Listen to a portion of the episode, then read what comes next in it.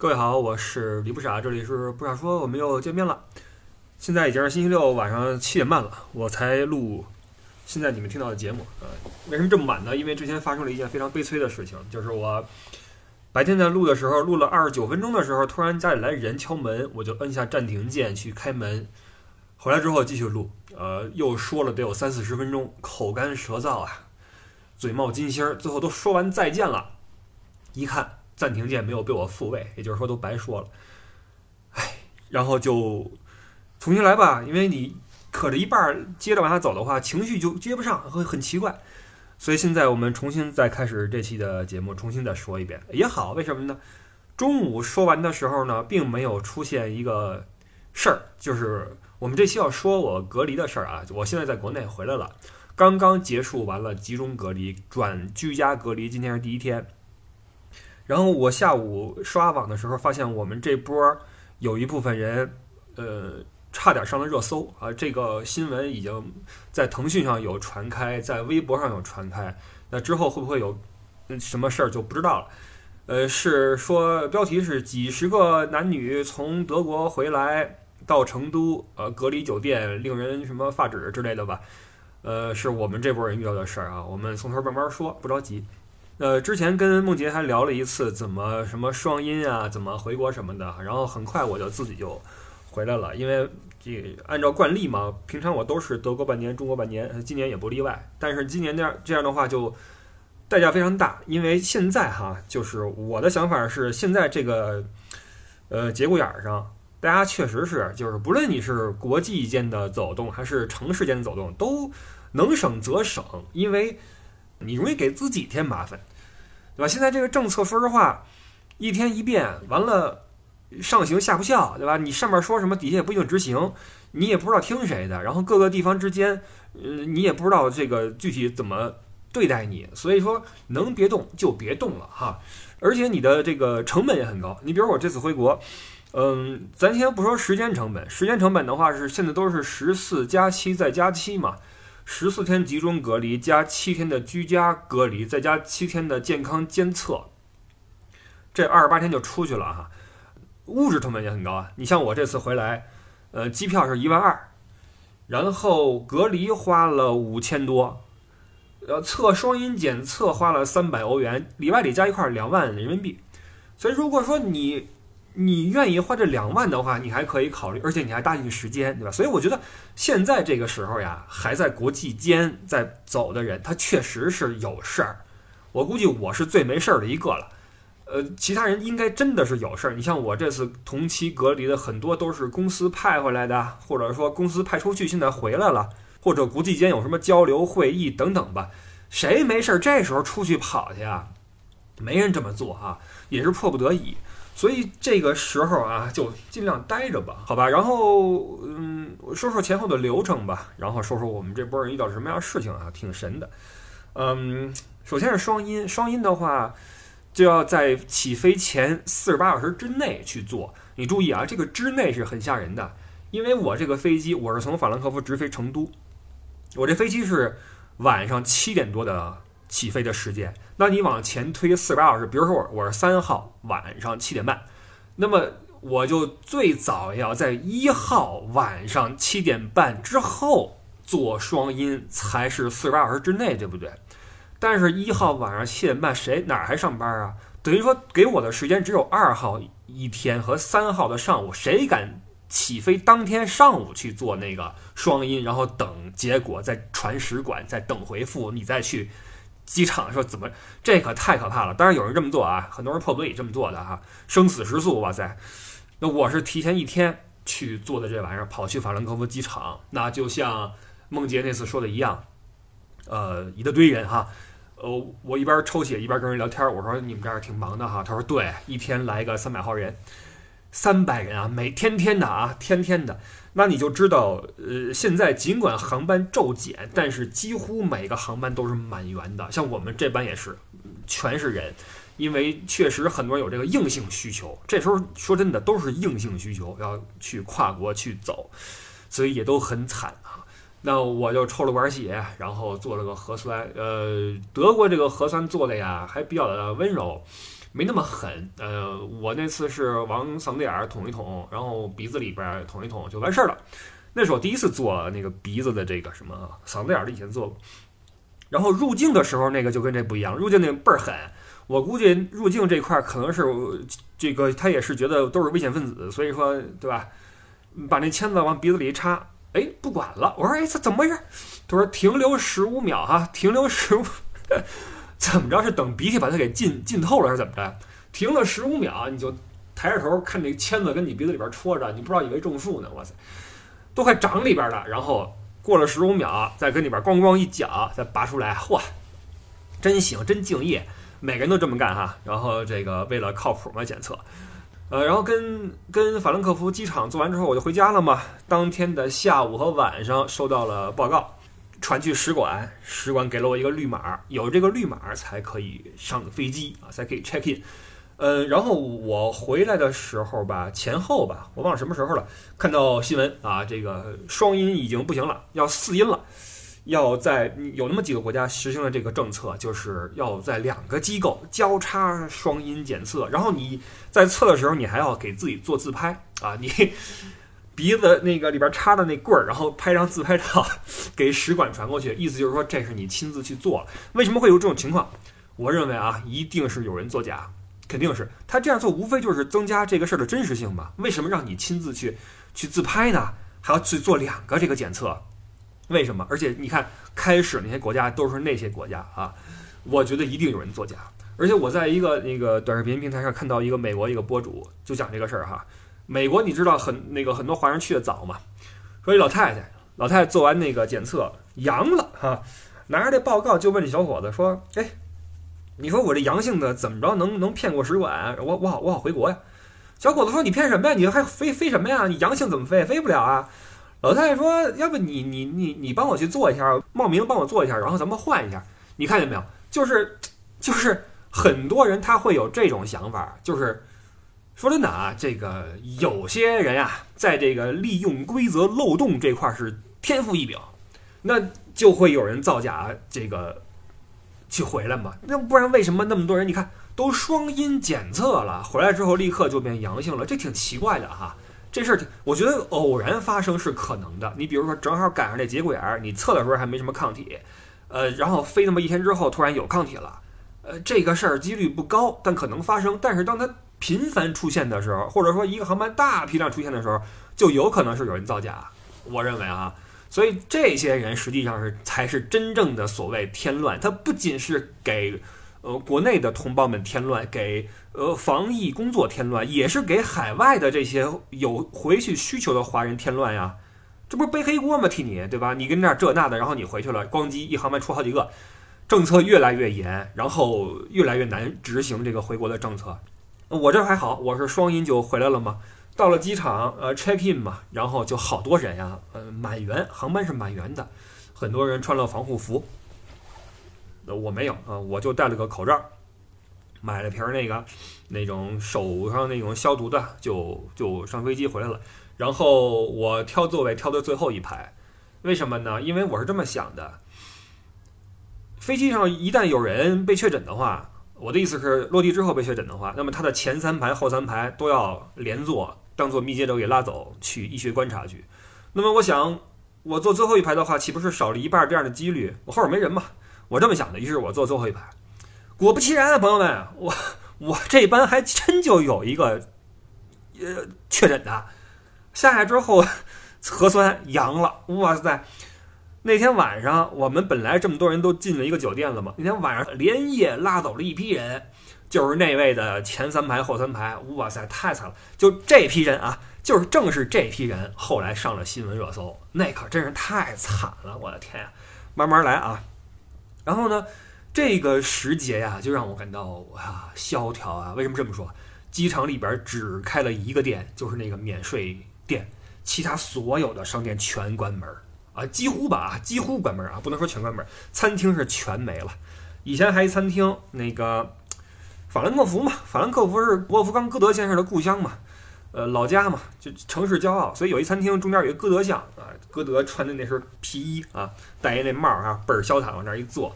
现在那餐厅也关门了，拉上警戒线，椅子都周上去了，然后歌德老先生戴一口罩啊。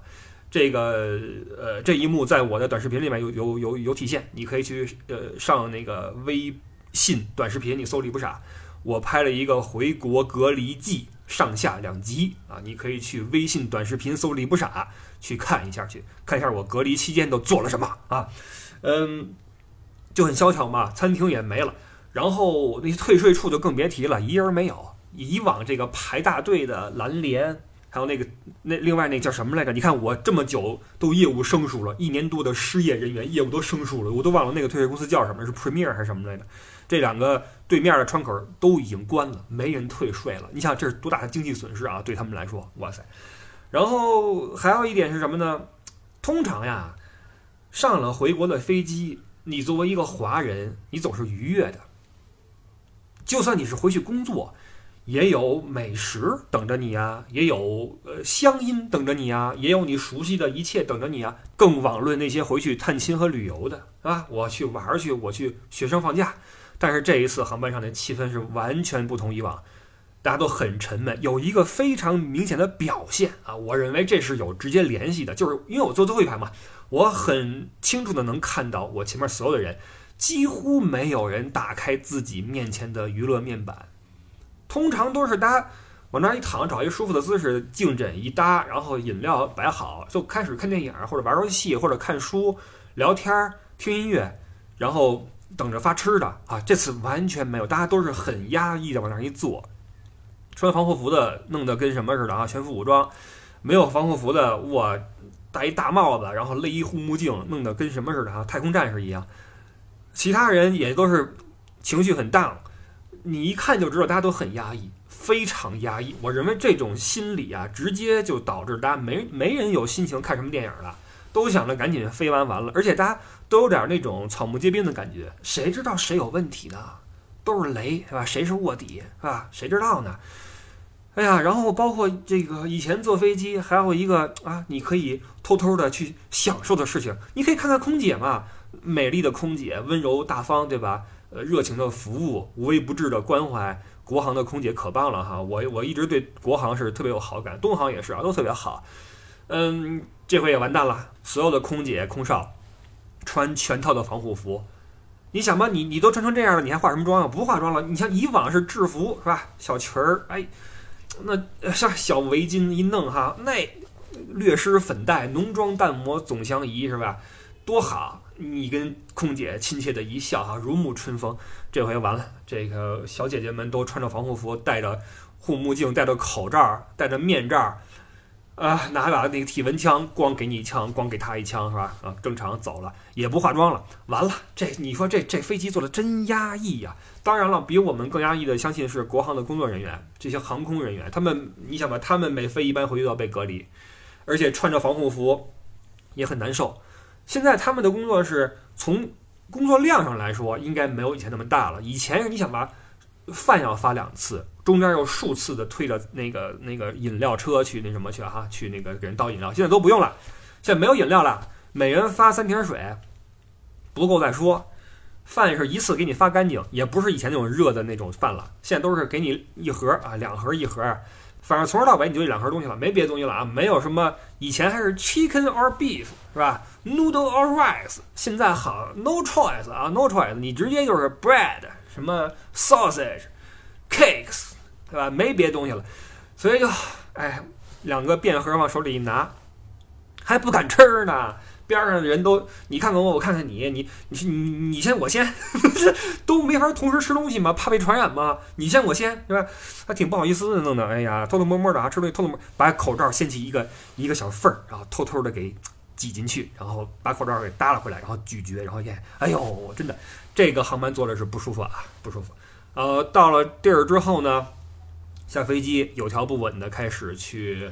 过海关报行程，然后测体温、核酸哈，核酸刚才说了很狠的一次核酸，然后就发配到集中隔离点。注意了，这就拼人品了，因为你像我飞成都嘛，整个成都有十几家、几十家隔离酒店，你去哪一家啊？没人知道哈，所以你只能说呃看老天是吧？看你给你发配到哪个区去。所以就要说我们这波人真是太走运了，人品大爆炸，把我们分去了维也纳国际酒店、环球中心会展店，在成都的靠南的那个位置。你知道成都的话，一说南门多厉害吗？呃，果不其然啊，我们这个酒店啊很高啊，很大，也很上啊，高大上。呃，进屋之后，我这个房间好大呀，一个双人间，摆两个双人床。还有一个写字台，还有一个大的一个有透明玻璃的一个洗手间，有淋浴室哈，都是干湿分区那种的，空间非常大。我进去之后我都傻了，这跟德国这得是 Novotel Hilton 吧，这个级别吧，比那些有些四星可是要好啊，非常非常好的一个酒店，所以人品大爆炸，而且是一个朝南边的一个大落地窗，看出去是一个岛，有一个小河，画出一个小岛，岛上都是别墅。虽然说晚上一人没有哈，很奇怪，跟个鬼岛一样。然后远处是那些商务商务楼、办公楼，已经是非常好的一个地方了，就住下来。然后每个人交了六千块钱啊，这六千块钱是连房费带所有的一日三餐带押金交上去。然后这一日三餐，早餐是含在内的哈，跟房费含在一起的，一天是三百三十七，我记得是。而正餐一顿三十五人民币。含这个一二三，说是四菜一汤，加精美水果，但实际上汤是不存在的哈，汤是没见过，然后只见过酸奶，四个菜配一个酸奶，那所谓四个菜也就是一个菜给你两口嘛，对吧？给你拼成一个盒嘛，然后再给你个精美水果，精美水果就是一个苹果或者一个梨或者一根香蕉啊，这个就体现出咱们中中文啊，咱们汉字哈，汉字虽然很美，但是你会发现。在咱们这个文化里面啊，有一种，呃，过度美化的这么一个一个习惯，是吧？咱们一描述什么事儿都可以说的特别好啊，这个精美，你不是你一个苹果为什么叫精美水果？你就你水果就是水果，你非说精美水果，我不是说挑这说不好啊啊，中文非常非常美。我早在我初中的时候，那时候这个听歌嘛，听一些这个外国歌曲，那时候我就查字典，查那些英文歌词，一查总觉得。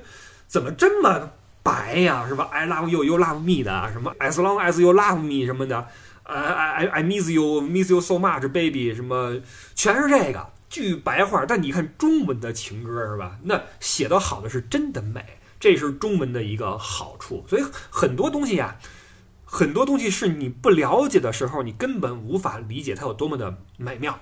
这是咱们中国人的一大。我觉得是礼物吧，我觉得这是造物主的礼物啊！我们中国有这种美的文化，而且我们能够亲身感知到，老外是不懂的。但是这个美妙的文化也会衍生出一些 一些问题，就是水果就是水果。你比如说，你看菜谱，咱们中文的菜谱总是写的很漂亮、很好听。你看啊，你去餐厅点餐，你会发现这个菜名基本都是四个字儿：糖醋里脊、软炸里脊、什么什么虾仁儿哈。总之，它要讲一个对仗工整。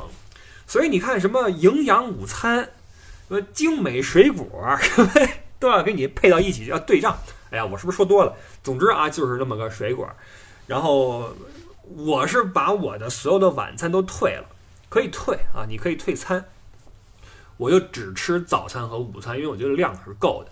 然后这个这个关于这个餐呀，包括酒店啊，呃，为什么我说还算走运？实际上每个酒店呀。它的政策都不太一样，这就有点像咱们这个这个这个期间这个隔离政策一样，各个地方执行都不同。你比如说，很多酒店是支持你点外卖的，你可以点东西回来，呃，你不论是吃的用的吧，你随便对吧？顶多就是说，他没法一天保证你随时给你送，因为以往的话，可能你去前台去取，那现在你不是不能出门吗？那前台给你送的话也很辛苦，所以都是一天送两次，像我们这儿是一天送两次。你允许你点一些什么牛奶呀、豆制品呀，但是不许点熟食。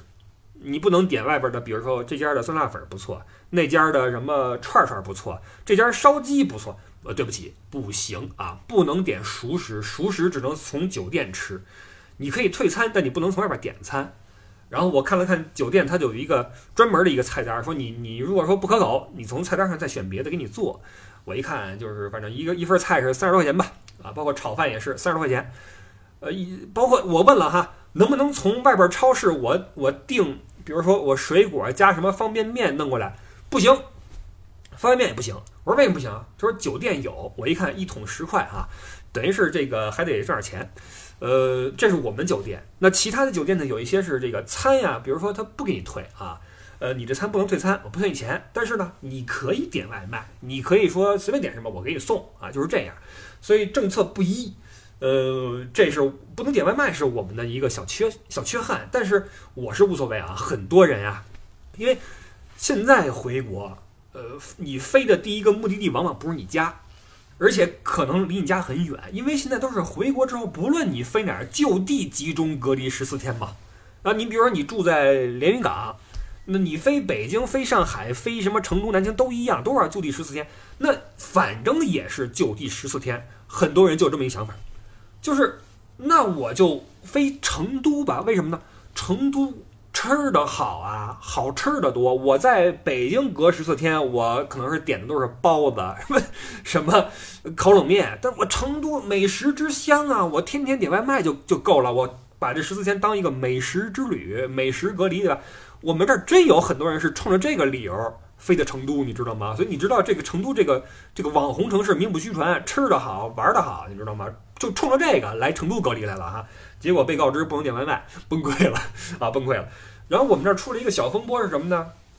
就是住了三四天之后，突然来个消息说，以前是不让点外卖啊，不让点熟食，现在什么都不让点了，呃，水也不能点，牛奶也不能点，然后熟食更别说了，总之都不行了。然后问为什么？说是这是区里开会的命令。然后理由是什么呢？理由是呃，生化垃圾太多，处理不过来了。然后我们就说，那我们。因为他早餐是没有牛奶的，你知道吗？基本没有啊。那怎么保证蛋白质呢？怎么保证说，那我这我如果说我不吃这个怎么办？我能不能吃点别的？呃，不行，这个你可以从酒店要水啊，一瓶是多少钱？然后从酒店点吃的，但是你不能从外边买了。但是问题是，我从酒店点东西，那也是垃圾呀。你这理由说不过去呀！我的消耗量是一样的呀，你凭什么说我从外边买的话就是垃圾，我从你这买就不是垃圾呢？这有点奇怪，对不对？然后这事儿就有点就有点尴尬了。然后我们有一个群啊，我们有一个隔离的群，有工作人员，有我们这些隔离人，就打电话，一二三四五打那个市长热线啊，政务热线，就就询问嘛，说这个事儿有没有这个统一规定？有规定的话，我们就配合；没有规定的话，那我们就要说一说了，要维维护自己权益嘛。一问果然没有这个规定啊，呃，要说这个政务热线回复的非常快啊，而且态度也特别好，确实是一个高效的一个政府部门，呃，说没有这个规定，于是这个事儿就了了啊。通过这个这么一个询问，保住了点东西的点水和牛奶的权利啊，就是就是这样。这是我们这波人啊，从头到尾都很好。虽然说啊，就是如果你看了我那个短视频的话，你会发现。菜里边好多杂物啊，就是我我我集合了六个杂物的那个照片放进去了。很多人说哇塞，你一人吃这么多东西出来，这不是我一个人吃出来的，这是大家齐心协力，大家群策群力，呃，一起吃出来的。就是，呃，比如说今天我吃一这玩意儿出来，我照照片发群里了，我说大家看啊，我中奖了。然后那人说，哎，你看我今儿吃的是这个，什么头发，什么那个钢丝球那丝儿，什么塑料片儿、虫子等等吧，好多。然后我就都集合起来放到了我的短视频里面，所以你不要误会啊，你不要以为是我一个人吃出来的啊，那很炸了啊！但是尽管如此吧，这个味道是很可以的，量也可以，就是稍微的这个有点不卫生啊，确实有点不卫生。那个餐它这是外包的啊，这个跟隔离的嗯组织方、跟街道、跟酒店都没关系，这事儿肯定是外包出去做的。他们可能承包这个事儿的这个厨房，反正是有点有点彪悍啊，有点彪悍。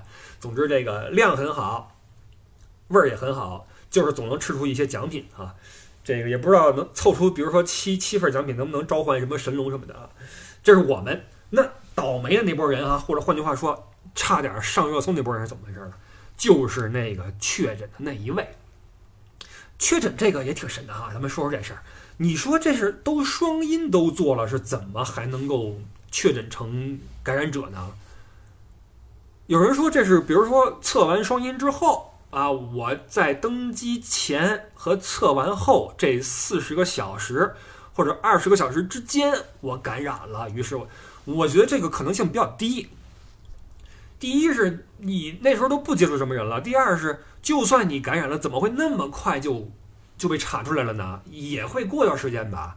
所以我觉得是不是可能在之前就已经带病毒了？只不过啊，我不知道啊，我我我不知道。反正这事很奇怪哈，就双阴都过了，结果还是被确诊出了一位。结果他的前三排后三排都拉走了吗？拉去了另外一个集中酒店，那个就想必是不是那种一线备选的隔离酒店了，都是那种二线的了哈，就是那种出事儿了给你应急一用。哇塞！呃，被拉去了成都大酒店，名字很好啊，成都什么 Grand Hotel 吧，我猜的啊。结果进去之后崩溃啊，那里边给我们发了些图片，真的是触目惊心。那个墙上那墙皮都掉了啊，完了窗户已经关不严了，漏风，得拿胶布贴那个窗户缝儿。然后斑驳的那个墙皮，什么那个油漆，那个洗手台上全是霉菌霉斑。水龙头都锈了，一开水哗出来都是黄色的那个液体，呃，裸露的电线在外边，然后那个洗澡这个热水不能保障，而且这个我们是有中央空调，我们可以说开开暖风之后很暖和啊，非常暖和，很好。他们不行，他们这儿中央空调不给开，因为你们是密接嘛，密接的话你们都可能是带毒的，所以中央空调开开的话容易传染，不能开。那我。你知道这很冷的吗？晚上才几度哈？人说我能不能插个暖宝宝？大不了我买个电热毯，我盯一下这十四天。因为有带孩子的，我知道有一妈妈带一个孩子，带一婴儿，一个妈妈带个孩子带婴儿，带俩孩子。你说这个那么冷的天儿，晚上十度以下，盖一被子。全的那一块，你还得保证不发烧呢。你一旦发烧的话，你就废了。就现在这个这个体温真的是挺挺头疼的哈。像我，我今儿是居家隔离第一天，昨天我回了家嘛，回家之后立刻来俩医生敲我门，说从今天开始往后二十八天你要跟我报告体温。当时我都乐了，我都已经集中集中十四天了，两次核酸了。然后我七天之后再核酸一次，三次核酸，然后你还让我再报告二十八天体温，不是？那我能不能因为比如说我肠炎，或者说我哪儿发炎，我因为这个发烧，我允许不允许？感情我就不能发烧，我一发烧你就给我拉走，是吧？就这就很头疼。所以你看那帮人就这么冷，还不能发烧，还得叽叽嗦嗦跟跟那儿窝着，太痛苦了哈，太惨了。这个为什么不让人用电热毯和？暖宝宝说电压负荷不了啊，说你一插这玩意儿就憋了哈，就都傻了，然后就崩溃了嘛。就是你要说密接隔离，那可以配合，但是你得保障基本的，咱都不说舒适了，你这有点过了，对吧？就是我不知道你们在网上能不能看照片啊，真的是触目惊心啊！那大霉斑，那墙角上全都是那个那个湿的，都是那个浸透了的那种，我不知道怎么形容。都那样了，你知道吗？就比那危房都惨，真的不知道怎么找出来这么一个酒店，把那那那伙人给扔进去了，太惨了。原本我们这儿还为了不能点外卖，有点遗憾，然后一比较，哇塞，全都不说话了。这 这个没有比较的没有伤害啊，太惨了。所以他们就求助了嘛。最开始是一个姐们儿在微博上面求助了，呃，一开始他们是打也打一二三四五没有用啊，就是这事儿就就推来推去没人管。就在微博上求助了，然后好像几千个赞了吧，呃，评论也很多，一半是骂他的啊，投毒的，应该去死，什么不听话的，给祖国添麻烦的，事儿多矫情，让你回来就不错了，叽歪，全都是这种东西哈，所以我觉得那姐们儿心里也挺强大的，还得这么着忍受这些东西，真的是很惨。这个新闻就差点上热搜啊，这就是就是我们这波人。所以我真是走运啊！我很走运的在那个维也纳待了十四天，然后最后成功的解除集中隔离。呃，所谓解除集中隔离，也不是说你就可以走嘛，等电话，就跟就跟幼儿园一样，等你爸妈来接你吧，然后等你的社区来接。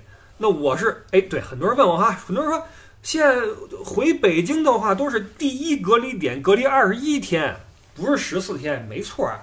所以就有像跟我同时放出来的，有二十一天前到成都的朋友，跟这屋里憋了二十一天才放出来，然后才允许你进北京回北京啊，北京人，然后回去还很麻烦呢。这帮人首先是得有人把他们从酒店接出来，然后押送去机，哎，对不起啊，不是押送，护送啊，护送去机场，然后机场里边还得有专门的人出来接，再护送他们去 check in，然后 check in 之后，里边的人再把他们接到 check in 的口，看着他们哪儿也不许去，看他们上飞机，上飞机之后再再说啊，这任务才算完成，等于是一个奥运火炬，给你传过去啊，得手递手。完了，就有这么一姐们儿在我们群里边啊，姓杜，叫杜姐。杜姐解除了集中隔离之后呢，呃，被人带去了机场，然后在门口站了半小时，没人出来接。为什么呢？这事儿没人管了。社区好像找了一个是保安还是什么工作人员给他送过去了。这个保安就跟他在外边等着，也没人来接。完了，找航空公司，航空公司说是机场接；找机场，机场说航空公司接。就不让你进去了。完了，这飞机赶不上了呀！这姐们儿是生生因此误了班飞机，又最后是实在不行了，生闯进去了啊！这保安带着闯去了，说受不了了，不带这么这么欺负人的啊！带着这姐们进去了，保安怒了，保安说：“你跟我走，我们进去。”进去了，然后才把这事儿搞定，才 check in，然后去了北京啊！这是二十一天回北京的，还有那些去其他外地的，回西安的，回长沙的。这就是你你前途未卜了，因为有的地方现在都是十四加七再加七嘛，理论上除了北京之外，其他地方都不是二十一天。结果今天说回西安的那个，呃，街道说不行啊，我们这儿要求这个二十一加七，你跟我走吧，又给关去了一个酒店，说你再补上七天再出来啊，就这样。所以这现在这个政策真的是完全得听地方的，所以上边现在说什么政策说。不许层层加码，不许什么设障碍，但是底下是不是执行，真的不好说啊，真的不好说。所以这些人也是很很悲催。还有更悲催的呢，是什么呢？我们在离这个酒店之前，离开之前，要向这个酒店的防疫组报告我们下一步的航班和火车班次。那很多人都订好了嘛。结果突然在我们走的前一天，也就是上火车和上飞机不到二十四小时之前，突然叫消息，这航班取消了啊，或者这火车取消了，赶紧改。完了，防疫组说了，说你们要改的话，改后天吧，明天不能走了。为什么呢？因为你们明天的这个班次呀，已经上报给了市里，不能改了。所以你们这个航班被取消的话，麻烦你们再多住一天，后天再走吧。你看啊，就这个这个现在这个回国或者说跨省市的流动真的是太难了。我是最幸运的一个了，因为哥们儿成都有家可以回，这就好办了吗？我就拎起箱子回街道，怎么回呢？街道派人来接我，派了个师傅开着车儿来了。你是那谁吧？我说对，跟我打，然后拉去了街道。街道那个人呢，在门口等我啊，来了。我说我到了。他说：“你过来，过来，来，司机师傅也过来，干嘛呀？你们俩能站一块儿，嘣儿拍照片儿啊！货已到啊，跟上面说，老大，货已到，这个到货了啊，接接货了。这个这个等于是个证明。然后就问我说：怎么着？你你你什么情况？我说我是啊，如何如何？他说这样啊，你呀回家七天不许出门，来加个微信，朋友。”加好之后说，以后呀，每天我要跟你视频一次。我说你这么关心我呢？他说不是，我要确定你在家。我说你你不贴封条吗？他说不啊，不贴封条了。我说哦，那还行啊，这还行。本来我还说贴封条的话容易把邻居吓着啊，不贴了。然后呢，有一件事特别的好，就是我多嘴问了一句，我说还有没有跟我一样啊？咱们小区从境外回来的，跟家里边窝着呢，有没有？我好奇。然后这姐们儿哈，这个社区的人迟疑了两三秒，跟我说：“不能告诉你，你们所有人境外人员的行程都是隐私。”太好了，感激涕零。我觉得这就是进步啊，朋友们，这就是进步，这就是怎么说？这就是人性化，就是已经很多次这样的例子了。李某。男原住址什么什么什么，因什么什么什么路过哪儿被确诊阳性，然后期间去过什么什么什么，这跟我姓什么，跟我的性别有什么关系呀？多少人因为这个深受其害，被人骂成狗？上面说了多少次不要这样透露别人的隐私？终于啊，居然连我住的地儿，很多人好奇啊，很多人问我说：“哎，不然你你你你你成都安家了哪个区啊？双流还是高新啊？还是什么？”呃，金牛啊，成华呀。我说你别问了啊，别问了，我说你都不知道，这相当于北京的通 通州啊，通里弗尼亚啊，通县。是，就是什么刚需神盘，价格洼地，因为哥们儿囊中羞涩啊，买不起什么那个高新区，就就就就就不行啊。南门别别闹了啊，不行，找洼地买买了套房，就连我们这个洼地啊，刚需神盘的这个社区工作人员都能够说，你们这些人的行程是隐私，不能透露。我觉得太棒了啊，真的太棒了，那这个让我觉得真的是进步了。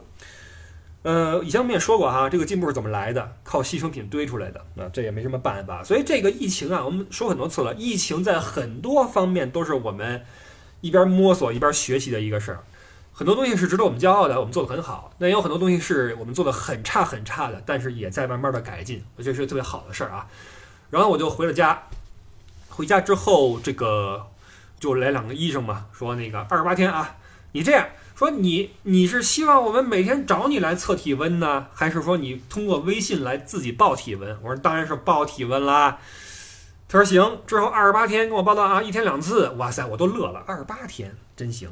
完了第二天也就是今天，今天上午就是他，我这录节目呢，当当当敲门，我说什么人呀？摁下了那罪恶的暂停键，去开门去了，一个人全副武装，拎着一桶的消毒液。呃，收生活垃圾。我说哟，我说这社区真的哈到位。那个他说这样啊，你的垃圾啊不允许摆在门口啊，你你你你这个可能有毒，不能够害别人。有什么生化垃圾，我每天来一次，给我我给你扔。他是这样，等于说接过垃圾之后，先一顿喷，一顿消毒，然后再走。我说不用了，大哥不用了，我今天没垃圾，以后七天也不会有，有我也不给你，是吧？我七天之后我自己扔，你别来了，你也累我也累。他说好嘛好嘛，就走了啊！就这么里外里一来，我才开始了居家隔离。而且这个居家隔离很讨厌啊，他是你到达的第二天开始算第一天，凭什么呀？我昨儿下午一点钟一点半到的家，你为什么不按那个时候开始算呢？你让我从今天开始算，这不太合适吧？凭什么扣我一天呀？对吧？这样的话，等于是我到五号才能够离开家出去，想干什么干什么。但是这期间。社区就跟我说需要什么啊？告诉我，我们来给你递，我们来给你拿。我说不用，真的不用，我家里边还有点东西，我轻易是不会让你们来给我递东西的。这个何必啊？对吧？不会因为我来影响你们的工作啊。就这样，然后他就每天跟我视频嘛，就是开始了居家隔离。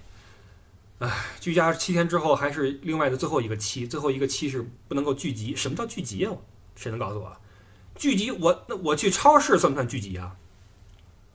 我去理发店剪头算不算聚集啊？朋友们，你们从那个视频能看出来啊，我这头发长的已经跟跟猴一样了，真的跟跟野人一样了。哇塞，我几个月没剪头了，德国那边就就就就封锁嘛，理发店都关了。回来之后又就集中隔离、居家隔离，不能聚集。感情我这我这成帽子了，都快成了。哇塞，剪头算不算聚集？超市算不算聚集？如果这都算聚集的话，感情我只能在街上溜达，躲着人走，是吧？所以这个这个，嗨，没办法哈。当然了，为了安全嘛，为了安全起见，这个是是要配合的。这都算走运的了。我看见一位网上哈短视频平台有一姐们说，我被抓起来集中隔离了。为什么呢？她是跟一位确诊了的人的密接者坐了同一班公交，被拉去集中隔离。你说这是背不背？他他自己都不是密接，他是他是跟。他是跟密接者坐了一个公交，是第二层的一个密接人员都拉走去隔离了。你说都严到这个地步了，哎，那就配合吧，对吧？谁让这个病毒如此狡猾呢？好吧，这个就是所有的经过啊。所以说，给海外的朋友们提个醒儿，轻易的就别动窝了，因为一旦你倒霉被密接了或者确诊了，那之后这这个罪且受呢。我这基本上是一个最好的情况了。没法比我再幸运了，住这么好的一个酒店，而且有空调，还很暖和。你知道南方冬天是很难熬的，吃的也不错，然后所有的工作人员都挺好的哈，都挺到位的，没有说有不到位的啊。我看我们群里边有人说回到地方之后被被数落，你知道吗？就是说你们非得这时候回来干什么？真的这话直接跟他们说啊，就直接就就数落啊，就就一点都不高兴的。你可以这么想，但你不能这么说吧，不合适吧，对吧？所以你看，这时候你就得什么都得受着啊，包括网上人骂你投毒的，你就得受着，你怎么办呢？然后这个趋势我看一时半会儿也完不了。现在德国那边据说德国的数字有所减缓啊，确诊数有减缓，然后现在正在酝酿延长封锁，然后减除航班，很多人回德国的航班都被取消了。嗯嗯，形势不乐观。那等疫苗，疫苗接种起来又需要时间。对，说说疫苗吧。疫苗很多人都在说嘛，打不打？你我看现在群里面很多人在说哈，哎，你们打疫苗没有？我们单位统计注射，你们注射不注射？实际上现在种疫苗这个事儿啊，它更多的是一个利己利人更利国的事情了啊，它利人和利国多于利己，因为你被感染的几率是微乎其微，极低极低。但是你注射之后呢，你又不会因为注射了它有什么特权，你该去哪儿密接了还是要隔离。呃，出去还是要被什么核酸？你没有任何的好处，或者说你这个好处微乎其微啊，可以忽略不计。但是对于他人来说，对于国家来说，只有当这个普及率到了一定份儿上，才能实现全民免疫。所以这个打疫苗成了一个利他多于利己的事儿了。那那这个事儿就看怎么普及了。呃，我觉得普及这个事儿还是有难度的，那还是有难度的。所以就看吧，包括欧洲也是嘛，欧洲那边。可能要么是不够啊，不够打的；要么就是很多人他不愿意打。反正这个事儿就继续吧。你看我这说着说着，手机亮了，别人给我发啊，成都隔离酒店窗户漏风用胶带粘，当事人什么呃没来暖，墙皮发霉，这都是事实，就是我们这波人啊。这个照片我都有，他们都发到我们群里面了。好吧，这是今天的内容啊，我都忘了。实际上我记得我第一次录的时候录的比这好玩的多。可能第二次录没情绪了，或者说好多就忘了。我说的什么呀？都是比这个好玩，应该哈。希望各位啊，希望各位找机会打开你的微信，点开视频号，搜索“李不傻”啊中文的“李不傻”，看一看我的拍的两段视频，隔离的小视频。希望能够在视频号看到各位啊，我们在那儿继续聊。好，我们就下个周日早八点继续跟各位一起来聊天儿。祝您下周。工作愉快，生活顺心，家庭和睦，幸福美满，老少咸宜，好吃不贵，营养午餐，精美水果。好吧，各位再见。